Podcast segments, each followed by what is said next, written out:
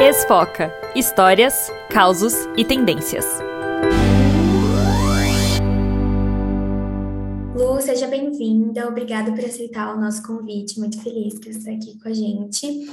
E assim, você é colunista da Vogue, sexóloga, rede de produção de conteúdo, já participou de diversas redações e eu queria saber como essa jornada começou. Você é formada em jornalismo, né?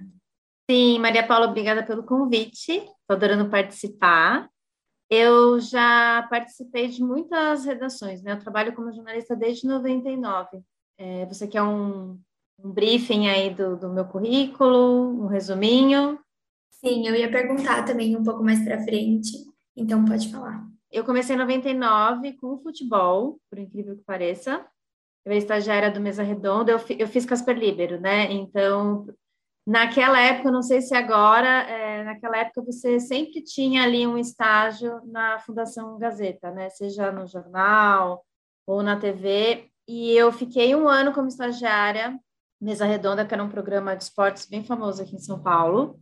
De lá, eu entrei na redação da Quem, né? O meu professor na época, Domingos Fraga, é, ele era o meu professor e estava montando o projeto da revista Quem. Então, os estagiários da revista, logo no começo, foram todos os ex-alunos dele. Então, eu fiquei oito anos na Quem, desde o número zero até 2008.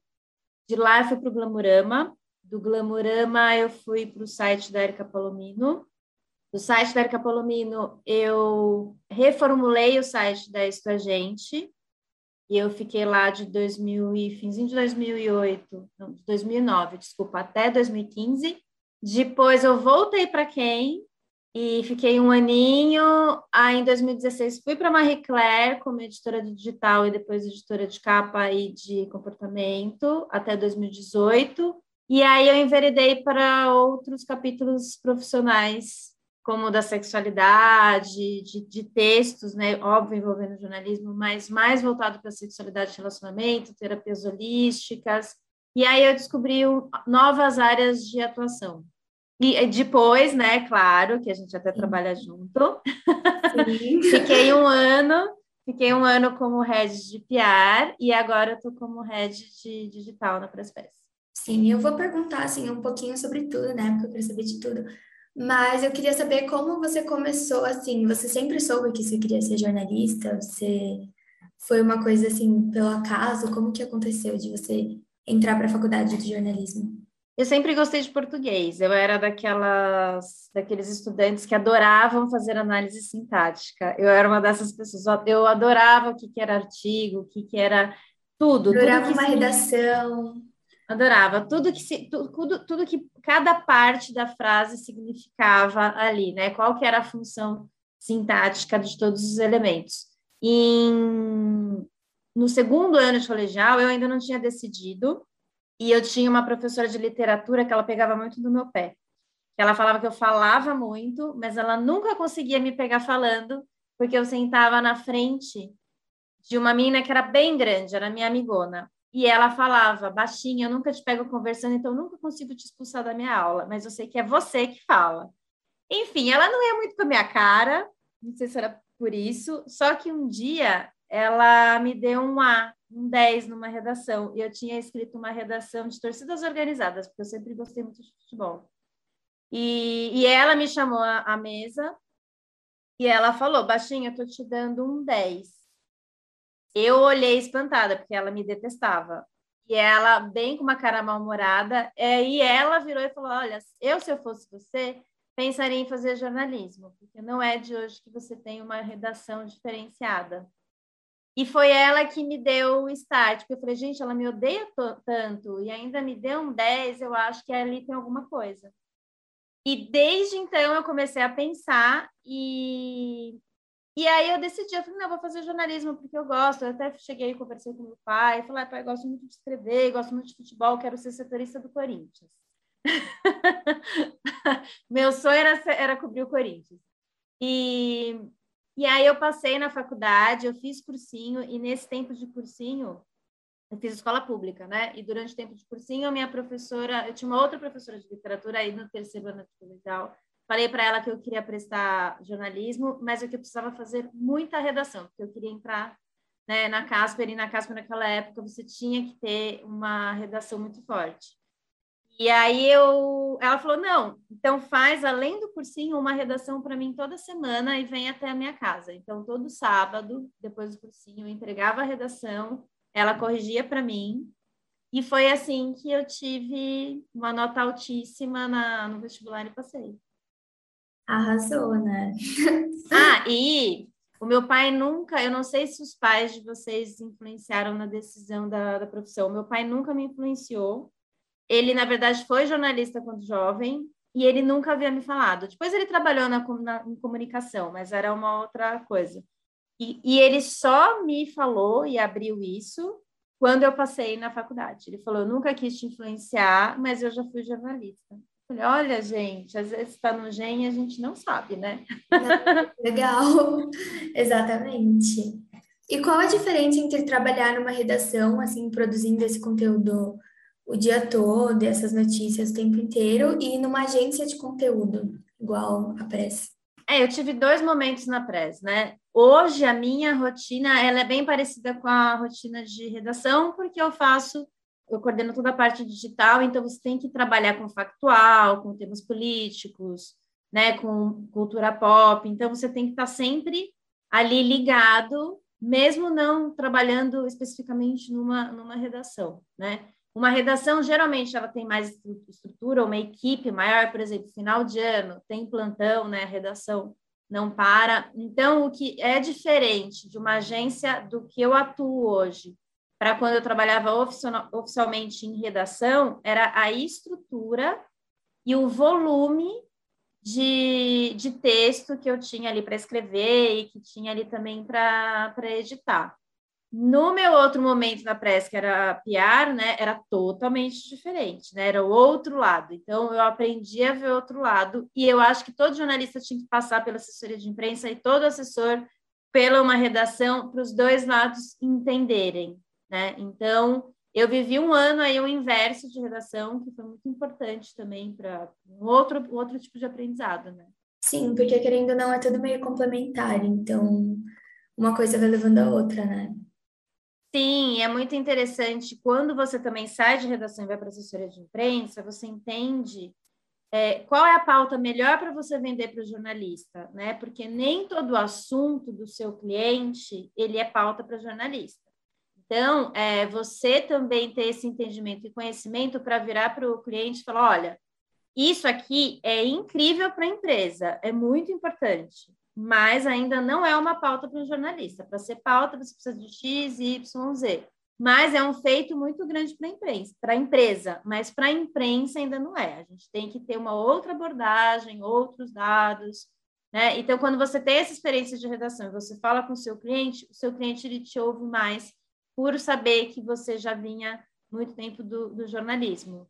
Né? Então, você, quando você sai de redação e vai para assessoria de imprensa, você tem um olhar de pauta mais apurado e consegue vender isso de forma mais adequada. Olha, isso aqui é pauta, isso aqui é uma pauta muito legal para você. Né? Então, você não vende tanto truque, sabe? Porque o, o, o problema quando você também fica muito tempo em determinadas profissões, você às vezes não consegue enxergar o todo, você está tão mergulhado né? E essa pluralidade, você transitar por vários cargos, por, por várias profissões, vários veículos e agências, te dá esse novo olhar, te dá uma, um leque maior ali de, de possibilidades de como você pode atuar, de como você pode olhar para a sua área. E falando sobre transitar, ainda tem o fato de que você é colunista na Vogue, e eu acho isso muito legal, e eu queria saber, tipo, como isso aconteceu, como surgiu assim essa oportunidade? Como rolou tudo isso? Então, eu comecei a escrever sobre relacionamento na Marie Claire, né? Eu, eu tinha uma mão boa, né? Vamos assim dizer, quando eu escrevia sobre. Eu, coloca, eu me colocava entre as personagens. Então, eram textos mais leves, mais divertidos.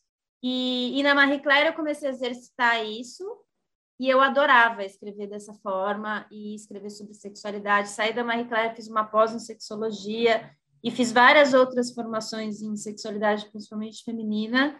E em junho de 2019, a Paula Merlo me chamou para participar de um podcast. que até então eles não falavam muito sobre sexualidade, né? E aí eu participei, eu adorei, e eu nem sabia que a Paula me seguia. E, aí, e eu falei, nossa, que legal, né? Eu falei, bom, então ela conhece um pouco do meu trabalho. E eu virei para Paula e falei assim, Paula, o que você acha da gente ter uma coluna de sexualidade na Vogue, né? Isso ainda é tão, é tão tabu, é tão pouco falado, e realmente a Vogue nunca tinha tocado nesse assunto, é, ou pouquíssimas vezes, né? Ela falou aí, ela foi incrível também, ela topou, ela, vamos fazer um teste? Você escreve uma coluna por semana? E no começo eu mandava os textos para ela, ela própria, maravilhosa, diretora da Vogue, lia os meus textos para ver se não estava muito fora ali, né? E aí, com o tempo, eu comecei, eu fui para a editoria de gente e eu comecei a fazer os textos semanais, aí nem passava mais por ela, já batia com, com o editor, e os meus textos começaram a ganhar muitos cliques, compartilhamentos e muita audiência. Às vezes eles caem também, vão para home da Globo.com, porque, gente, sexo e relacionamento todo mundo lê, né? então é um assunto, e aí eles identificaram que por que não ter, né? Eu acho que é, faz parte da nova mulher, né? A nova mulher ela não quer só saber de esmalte, de moda, ela quer saber de comportamento, da própria sexualidade. Então, eu acho que casou muito bem essa, esse meu novo momento no jornalismo com a Vogue, porque foi quando a Vogue também estava se descobrindo com esse novo olhar para a mulher. E hoje eu sou muito feliz, hoje eu estou na editoria de Wellness, né? continuo com as colunas semanais e também, ó, campeã de audiência. Isso mesmo. E você também oferece vários cursos e terapias é, relacionados à sexualidade. E eu queria saber um pouco mais sobre isso também, como você entrou nisso e o que você faz hoje. Então, em 2018, quando eu saí da Marie Claire, eu já tinha um projeto pronto de sexualidade feminina. Por quê? Porque esse meu contato com as mulheres durante essa minha jornada, né, na Marie Claire, eu, durante as apurações, eu conversava, as minhas personagens eram basicamente as mulheres. Então, elas tinham problemas de orgasmo, tinham problemas com a própria sexualidade, tinham problemas de relacionamento, e era uma demanda muito grande. Né? Todas as matérias, praticamente, eu ouvia é, algo relacionado a isso. E para você escrever uma matéria, principalmente na Marie Claire, que são matérias profundas, eu escrevi uma agora de 15 mil toques, né? É quase uma, um mini TCC. então, eu entrevistei nove pessoas. As matérias da, da Marie Claire, elas têm essa, elas são densas, né? Então, eu precisava entrevistar muita gente, muitos profissionais, os, os que a gente chama os zoólogos, né? Os especialistas. Então, para eu ter um nível mais profundo né, nos meus textos, eu tinha que também ter um conhecimento maior. E aí eu comecei a fazer as especializações, fazer outros cursos, e eu comecei a me apaixonar por essa outra área, esse universo. Eu, fica, eu lembro que eu ficava muito feliz quando eu ia nas aulas de pós-graduação em, em sexologia. E eu estava, naquele momento, mais feliz nas aulas do que na redação. E ali eu falei assim, eu acho que é o meu momento de me desvencilhar um pouco e viver esse outro lado. Né? Foi aí que eu montei esse, esse projeto, que começou no dia 31 de julho, que é o dia do orgasmo, né? E aí eu dou palestras, antes da pandemia, eu dava palestras presenciais durante a pandemia por Zoom. Agora eu voltei a fazer algumas palestras presenciais, então chá de lingerie, encontro entre amigas, para marcas, para congressos eu vou e faço e monto toda uma estrutura de palestras sobre sexualidade feminina. Paralelo a isso, quando eu estava estudando também é, sexologia, eu entendi que o sexo ele não é só teoria, né? O sexo também é energia.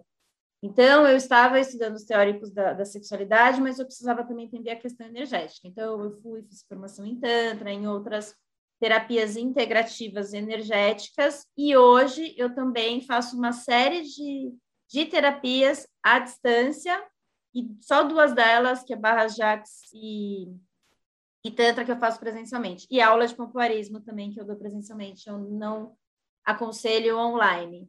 Então, eu fui aumentando o meu leque. Então, hoje a mulher, quando ela me procura, ela tem serviços de numerologia, reiki, é, mesa quântica, tantra, barras, aula de sexualidade. Então, você trabalha a mulher de forma mais holística mesmo.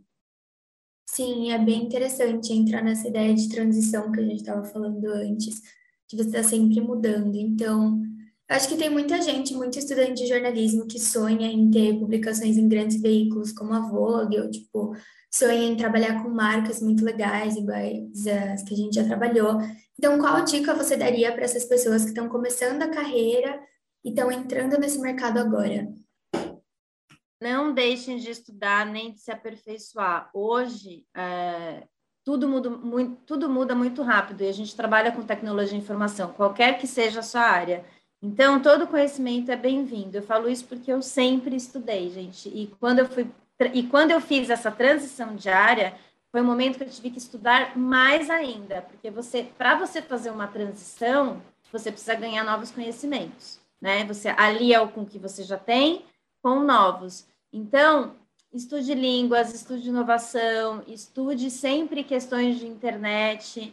É muito importante. Ou você quer se, se, se focar, se aperfeiçoar em um nicho vai e estude sempre as atualizações desse nicho, tá? Porque as coisas estão passando muito rápido e você fica aí obsoleto muito, né? Ou, por exemplo, eu tenho 42 anos, eu já me reinventei algumas vezes, né? E é importante, a gente não consegue mais ficar parado, nem no jornalismo, nem em assessoria, nem em relações públicas, em nenhum tipo de profissão. Até médico, gente, faz pós-graduação direto, né? Tidas essas essas profissões, advogado, médico, engenheiro, eles fazem atualizações direto, né? Então, ainda mais a gente no meio de comunicação, a comunicação ela é volátil, a, a, a comunicação ela não é fixa, né? Então a gente tem que sempre se aperfeiçoar, é estudar, gente. Tem uma, eu conheço uma investidora dessas venture capitals tal, e ela fala: que o melhor investimento, se você colocar no, na ponta do lápis, não é você pegar seu dinheiro e investir em um fundo, é pegar seu dinheiro e fazer um curso que ele vai te dar mais dinheiro do que aquele fundo. Sempre tá por aí, sempre tá transicionando. Acho que essa vai ser a palavra do episódio. e é isso, então, na verdade, eu não tenho mais nenhuma pergunta, só queria agradecer essa presença mais uma vez, falar que foi muito bom. Acho que o pessoal vai gostar bastante, porque é bem diferente é, eu saí um pouquinho da caixinha convencional da comunicação, mas eu brinco, todo jornalista morre jornalista, tá? Dificilmente ele se aposenta jornalista, tá, galera?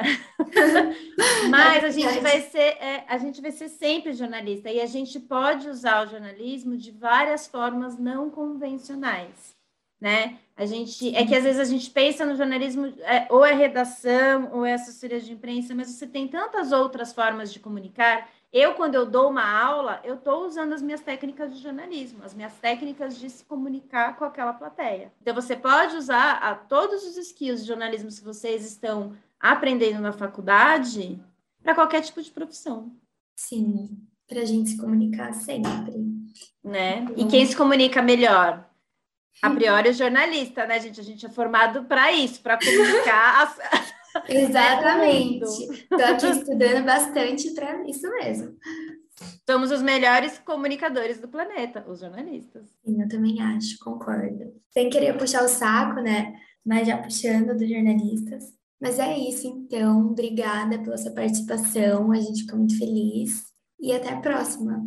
Obrigada, gente. Boa sorte para vocês. Beijo. Você ouviu Esfoca Histórias, Causos e Tendências.